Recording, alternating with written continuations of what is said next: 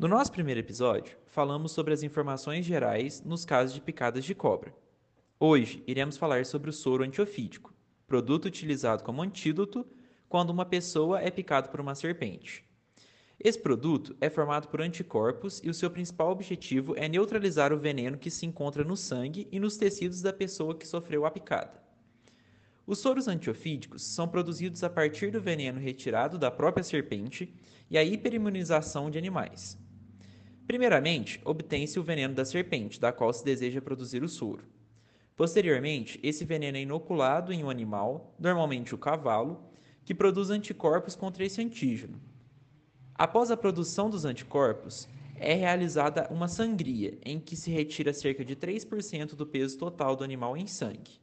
Após a retirada do sangue, este é enviado para laboratórios que separam a parte ativa e verificam a qualidade do produto produzido.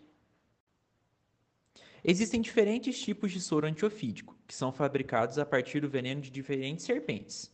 Sendo assim, é importante capturar a serpente ou descrevê-la ao médico, no momento da aplicação do soro para que o profissional consiga escolher o produto adequado para aquela determinada espécie. Os principais soros produzidos e utilizados no Brasil são soro antilapídico, que é utilizado no tratamento de acidentes com serpentes da família das corais. Soro antibotrópico, utilizado para o tratamento de acidentes com jararacas.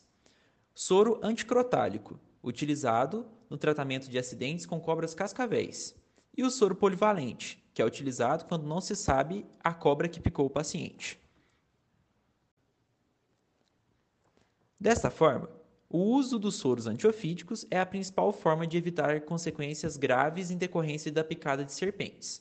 Sendo assim, procure seu médico caso sofra esse tipo de acidente. É importante também ressaltar que nenhuma substância deve ser aplicada no local da picada, não sejam realizados torniquetes e cortes no local, e o paciente se mantenha calmo, hidratado e em repouso enquanto procura um hospital.